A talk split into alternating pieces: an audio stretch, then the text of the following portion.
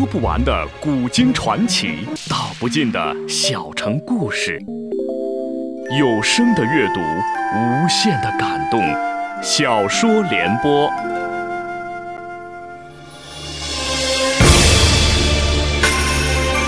宋哲宗年幼登基，高太后垂帘听政。亲政后，他改年号为绍圣，因用人不当，朝廷陷入党争，但对外取得的战绩却超过了大宋除赵匡胤之外的所有皇帝。请听秦俊撰写的历史系列小说《大宋天子·宋哲宗》，由时代播讲。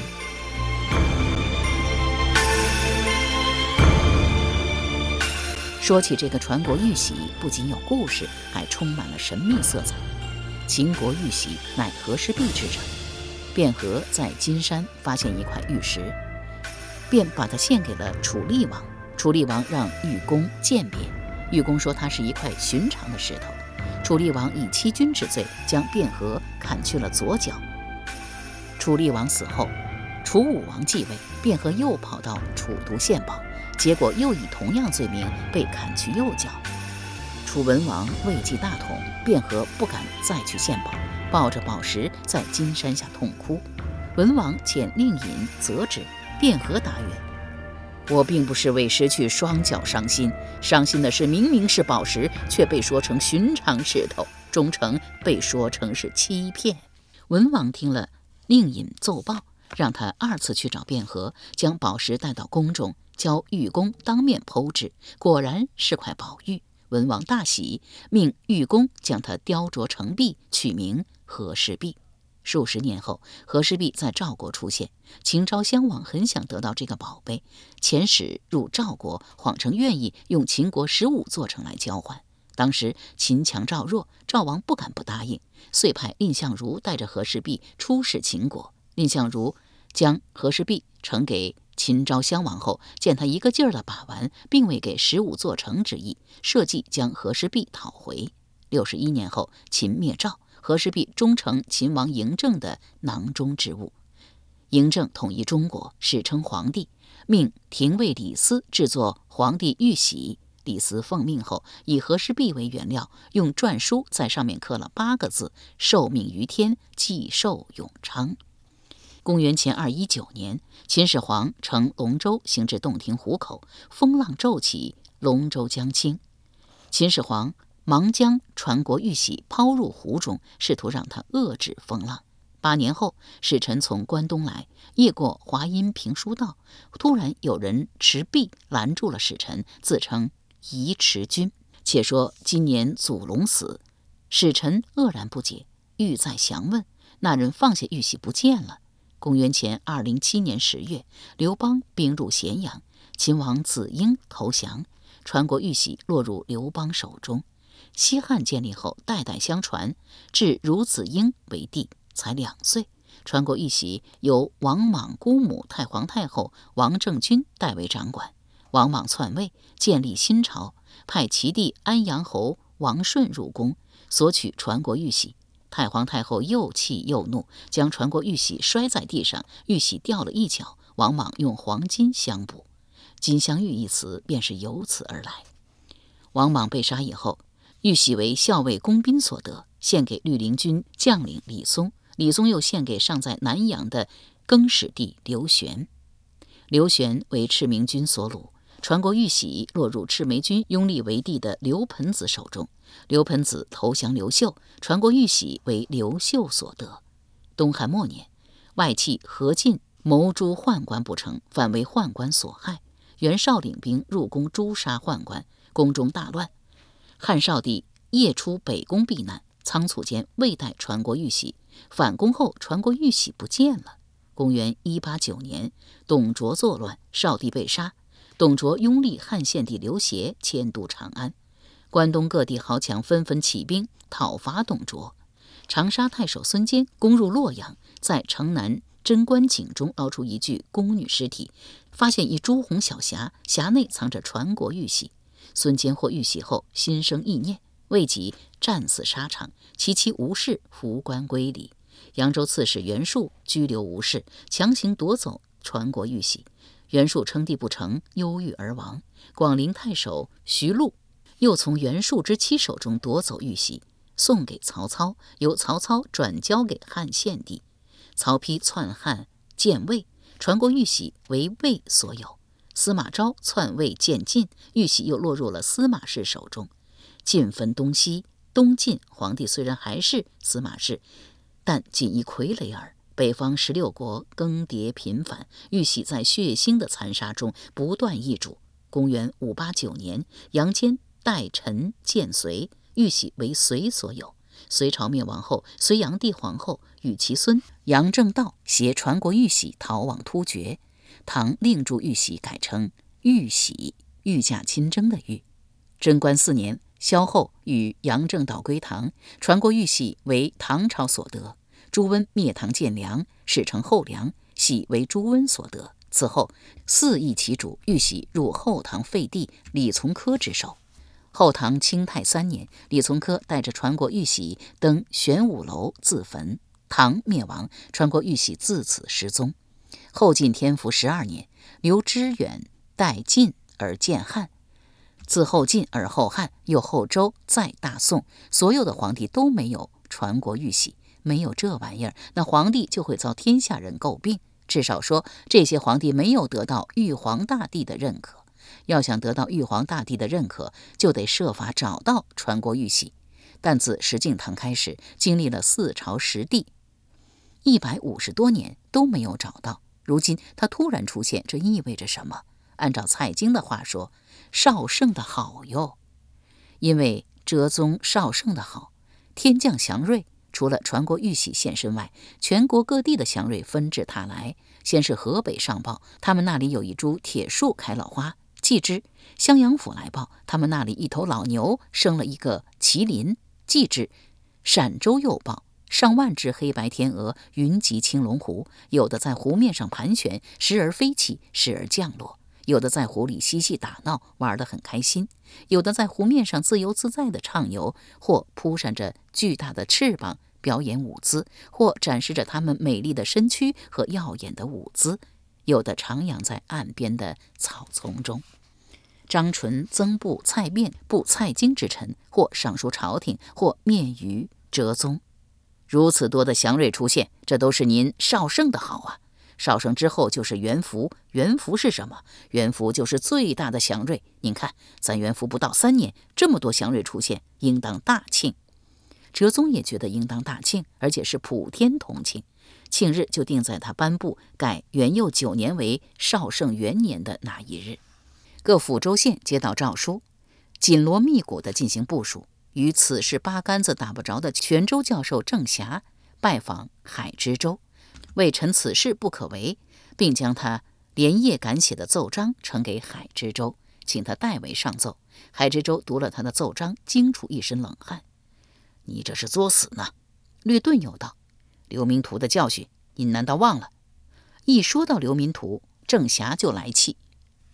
这事发生在神宗时期，当时的宰相是王安石，因为王安石的力推，才有了西宁变法。变法的结果，国家富了，民却穷了。一遇灾荒，灾民成群结队的外出求食，到位之色。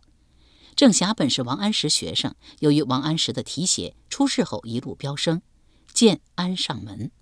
安上门乃汴京城的一个城门。郑侠上任这年，恰逢天旱，八个多月无雨，庄稼颗粒不收，四方饥民纷纷涌向汴京城求食。从城墙上看，但见扶老携幼、肩挑手提，络绎不绝，人人面黄肌瘦，个个衣不蔽体，还有的披枷带锁。搬瓦扛木，为官府服役偿债，凄凄惨惨，催人泪下。郑侠将看到的惨象绘了一幅图，取名《流民图》，再加上一道奏章，对图加以说明，认为这种惨象是新法造成的。宋朝一般人给皇帝上书，得通过阁门司，阁门司认为郑侠的上书是针对新法而来，拒之不收。还有一条上书途径，可以不经阁门司，经谁呢？银台司，但必须是密奏才可以。郑霞如果直接把书送到银台司，银台司不会接。他想了许久，才想出一个法子。他跑到汴京城外，找到做义吏的一个朋友，谎称有密奏，通过马蒂送到银台司。神宗看了郑霞的奏章和流民图，大为感动。翌日临朝，将流民图遍示群臣，还要罢免一等十八法。王安石大怒，以辞官为要挟，其结果两败俱伤。王安石被罢相，郑侠被流放英州，直到哲宗登基大赦天下，郑侠才回到福清。后经苏轼周旋，朝廷才将他启用，委之以泉州教授。海知州见郑侠良久无语，还道自己的话起了作用，又道：“姐夫，谚曰：皇帝不跟娘娘睡，为臣不管，但闲事。这奏章就不要上了，好好教你的书，依然是华衣美食。若则下边的话，不用本官说了吧？”郑霞正色道：“人若只求华衣美食，与道无异。这书你不上，我上，我自己上。”海知州道。你自己上可以，怎么上还走马地的老路？他将头使劲摇了一摇，道：“今日之毅力，非彼时之毅力，他们不会再上你的当了。”郑霞道：“这个你不用担心，我铁了心干的事，一定能干成。”说毕，昂首出了州衙，直奔汴京登闻古院，敲响了登闻鼓。登闻鼓之设源自宋太祖赵匡胤。赵匡胤初登帝位，特好私访。这一日，他又换上便服，独自来到相国寺东边的一座酒楼，听见几个儒生在那里饮酒咏诗，便凑了过去。闲谈中，谈到一个叫赵元殷的儒生蒙冤入狱，其母妻上开封府为儿申冤，开封府置之不理，没奈何去告御状，被守宫人挡在门外。他异想天开，买了一面大鼓，背到宫门，对守宫人说道。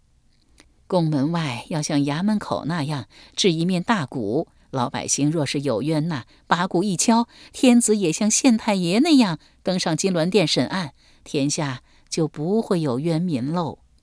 他这一番话，把守工人笑得直不起腰来。你呀，你呀，你真逗！知县哪能和天子比？一个知县能管多少人呢？少的几千，多的十几万，天子管多少人呢？管四五千万，哪一天不是闻鸡而起，一直忙到鼓打三更，哪有时间管尔等这些鸡毛蒜皮的小事？他使劲儿将头摇了摇，说：“您这话不对。老夫的儿子蒙受了不白之冤，在你们眼里是鸡毛蒜皮之事，可在老夫眼里比天还要大。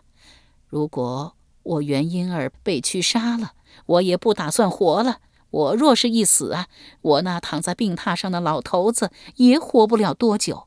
虽说受冤的是一个人，可这一个人连着他的诸多亲人呢。说到这里，嚎啕大哭起来。守宫人虽然同情他，但要在宫门置一大鼓，这不是他们能够做得了主的。好说歹说，才把赵元英老娘劝走。可那面鼓他非要留下，还反复叮嘱守宫人：“我这个想法啊，你们可要。”转禀天子啊！天子是一少有的明君，他不会让一个土都快磨到脖子的老妇失望的。讲的人当笑话讲了，可赵匡胤心中沉甸甸的。诸位中有认识赵元英母亲的没有？众儒生异口同声道：“吾等都认识，请吾等传话给他，让他明天亥时四刻去皇宫门前击鼓申冤。”在下告辞了。说毕，扬长而去。由时代播讲的秦俊历史系列小说《大宋天子·宋哲宗》正在播出。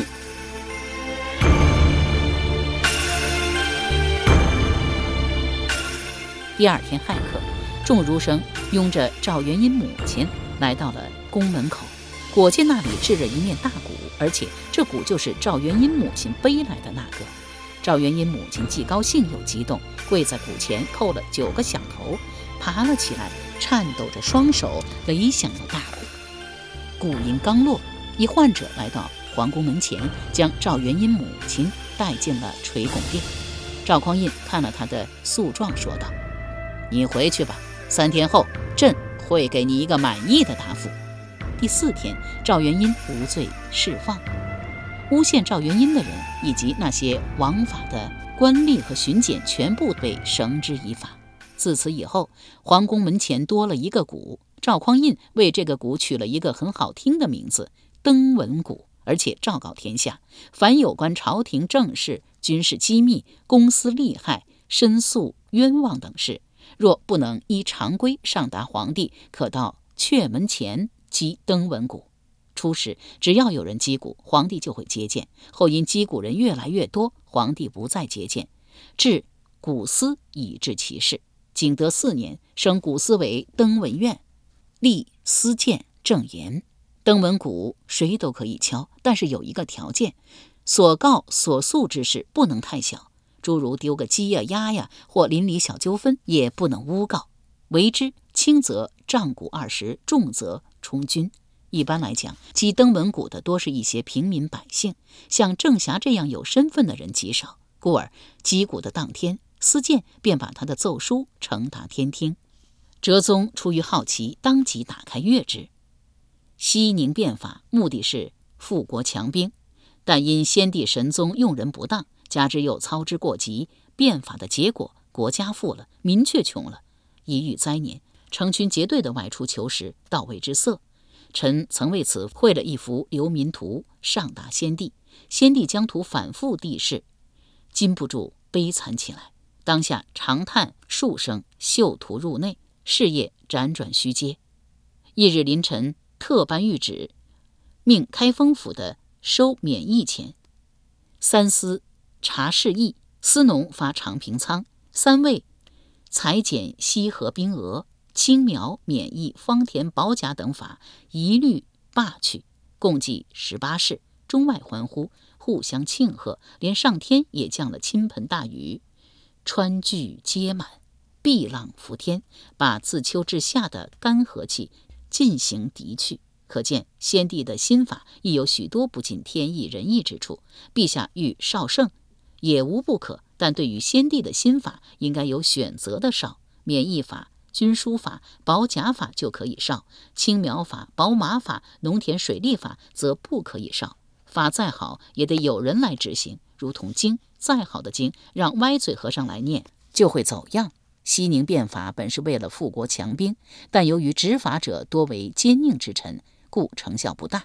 陛下少圣也存在这个问题，请陛下睁开龙目瞧一瞧，您身边的大臣，除了崇政殿说书。韩忠彦外还有几个君子，所以少圣的结果一是打击了元佑党人，把他们来一个斩尽杀绝，成快一时，而贻害无穷；二是把西宁变法中注重发展生产和抑制兼并的内容丢掉了，两眼锁定的只是钱，不择手段的敛钱，敛的结果，府库的钱虽然没有西宁年间那么多，但也相当可观。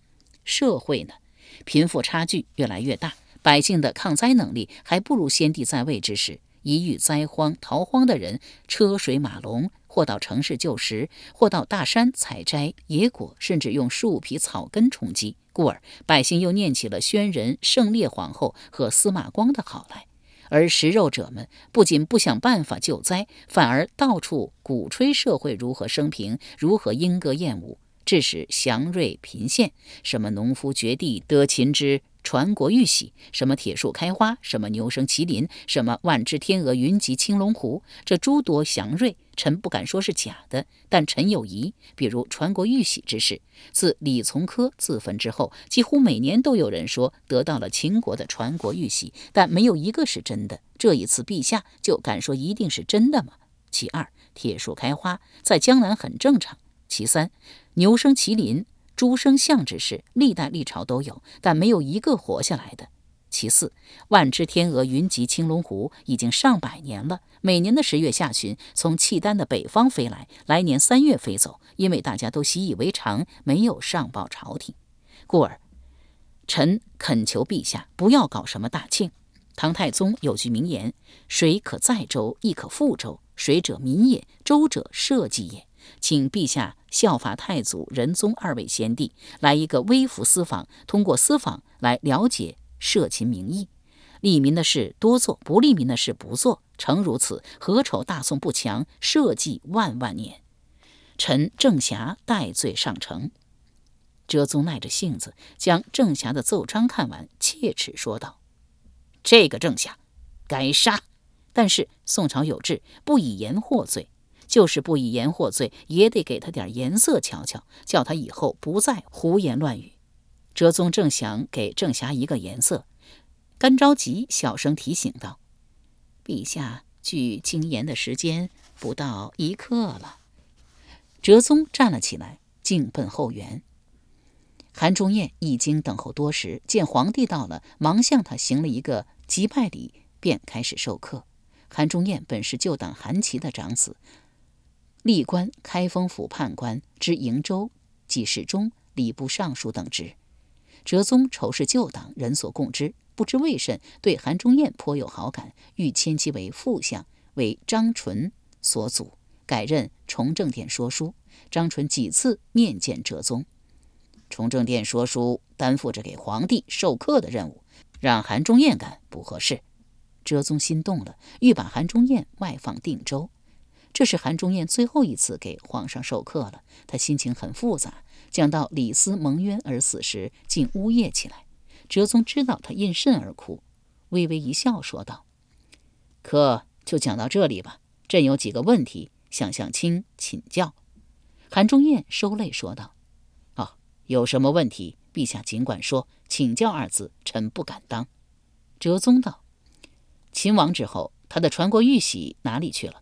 韩忠彦回道：“这个嘛，说来话长。”擦了擦眼泪，将秦国传国玉玺来龙去脉仔细地讲了一遍。哲宗道：“据卿看来，咸阳农夫掘地所得的那方古印，会不会真是秦国的？”传国玉玺，韩忠彦回道：“臣没有见过那方古印，但臣听与蔡大人一块鉴定那块方印的文大人说，恐怕不是真的。”哲宗眉头微微一皱，问道：“文大人既然觉得那块古印不是真的，为什么不给蔡京说破？”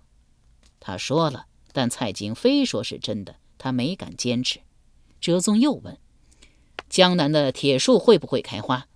会，会不会是很普遍？是很普遍。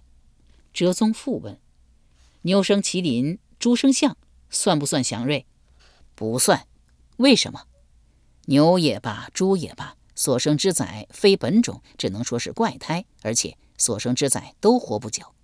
哲宗还想问一问万只天鹅云集青龙湖之事，想了一想，不问了。问什么呢？问宋太祖私访之事。一说到宋太祖私访，韩忠彦来了兴趣，一连讲了赵匡胤七八个轶事。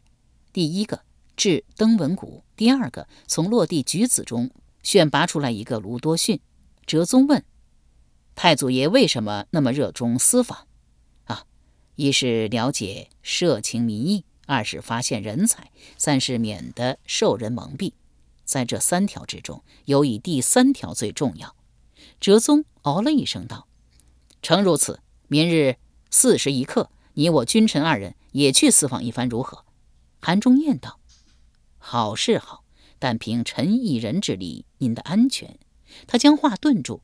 哲宗道：“朕的安全你不用担心，朕自会安排。”翌日，韩忠彦踏着鼓点儿走进宫来，只见哲宗头戴方筒形蓝帽，身穿直领对襟长袍，足蹬一双锃亮锃亮的黑马靴，手摇檀香扇。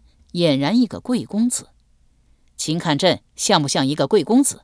韩忠彦笑微微的回道：“像，像极了。”哲宗一目上衣，帮韩说叔，换一身衣服。上衣道了一声遵命，帮韩忠彦脱去了官服，换上长随的常服，平头蒲头，鹅黄绸袍，褐色丝裤，小头棉靴。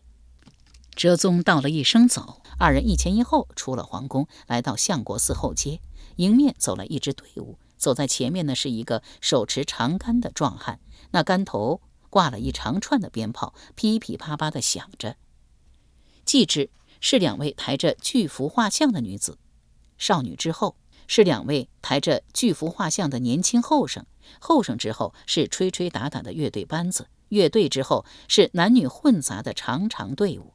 韩忠燕拽了拽哲宗的袖袍，小声说：“哎，咱避一避吧。”哲宗点了点头，退到了街的一旁，迎着缓缓而来的巨幅画像望去。望着望着，他突然啊了一声：“怎么是他？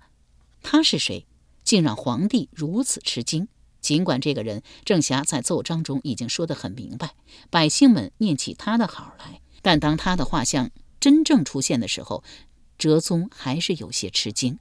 这个人是谁？这个人就是哲宗视为仇人的奶奶高涛涛。”有了这一次的吃惊，当两个年轻后生抬着司马光的画像出现时，他不再吃惊了。他指着尚未过完的队伍，向身边那个儒生模样的人小声问道：“他们这是干什么？”由时代播讲的秦俊历史系列小说《大宋天子宋哲宗》，今天就播送到这里。明天这个时间，请继续收听。